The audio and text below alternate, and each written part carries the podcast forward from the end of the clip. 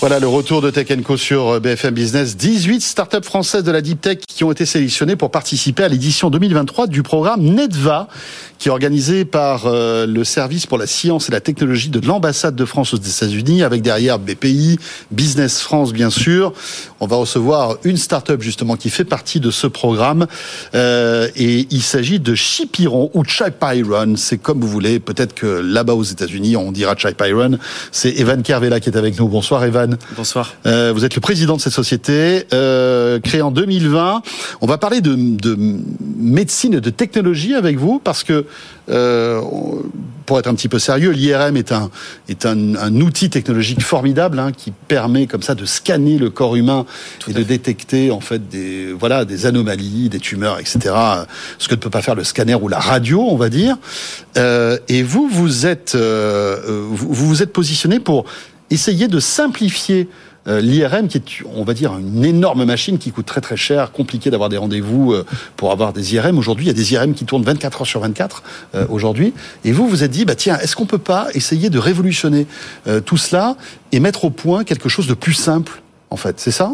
C'est exactement ça. Le problème a été très bien résumé. Et en fait, quand on s'intéresse à la raison pour laquelle les machines sont très chères, très complexe et qui a beaucoup de retard du coup pour avoir du diagnostic, euh, on se rend compte que la cause, elle est commune, c'est le fait qu'on utilise des champs magnétiques très intenses aujourd'hui. Et donc nous, on a pris le contre-pied de ça et on s'est dit, et si c'était possible de faire des machines IRM sans avoir recours à des champs magnétiques très intenses, ce qui naturellement rendrait les machines petites, légères, portables. Et c'est ce qu'on est exactement en train de faire. Euh, mais c'est révolutionnaire. Enfin, si vous y arrivez, parce que aujourd'hui, l'IRM, c'est des machines. Il y a très peu de constructeurs d'IRM. Ça coûte, je le disais, euh, combien cher, plusieurs, ouais. plusieurs, millions d'euros, je pense. Millions, hein. ouais, ouais, voilà. plusieurs millions. Euh, ça a vieilli assez vite, en fait. Hein. Il y a Aussi, des, il y a, voilà, il y a, il y a le, les nouveaux IRM sont beaucoup plus performants que les anciens, etc., etc. Euh, où vous en êtes en fait? Ça fonctionne déjà? Vous avez testé votre votre concept? Ouais, bah là on voit, on voit notre premier prototype de machine. Euh, on, on, a ce qu'on pourrait appeler le, le, premier atome de fonctionnement, dans le sens où euh, on a une machine qui est capable d'émettre et de collecter un signal. On est en train de transformer ça en images.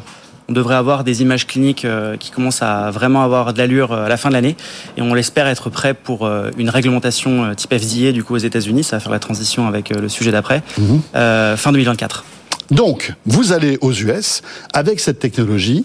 Est-ce qu'il y a un équivalent qui existe quelque part? Ouais, aux États-Unis justement, on a un compétiteur euh, qui a déjà réduit les machines IRM et les a rendues portables. Il faut les détruire. Il faut les détruire. Voilà, clairement. On est d'accord. Euh, on y va pour ça. Euh, voilà, avec les armes à la française. Euh, non, non. Plus sérieusement, ils sont très forts, mais pour l'instant, euh, ils ont un, une, une, problématique de qualité d'image qui ne satisfait pas encore les radiologues. C'est vraiment ça le nerf de la guerre, c'est la qualité des images, et c'est pour ça qu'aujourd'hui on utilise des champs magnétiques très intenses. Donc Hyperfine ont essayé avec leur approche technologique qui a ses limites. Mmh. Aujourd'hui, est sur le marché, mais rencontre quelques petites on va dire réticence, quelques résistances. Et nous, justement, toute notre pari technologique consiste à, à aller plus loin en termes de qualité d'image, parce que c'est de ça dont il s'agit. Très bien. Et vous pensez être meilleur qu'eux? Bien sûr.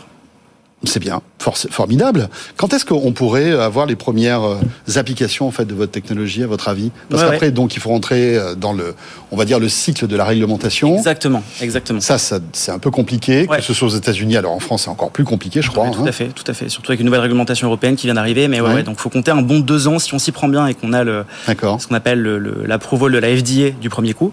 Et donc dans ce cas de figure positif qui devrait arriver, on peut envisager de vendre nos premières machines euh, avant la fin de 2026.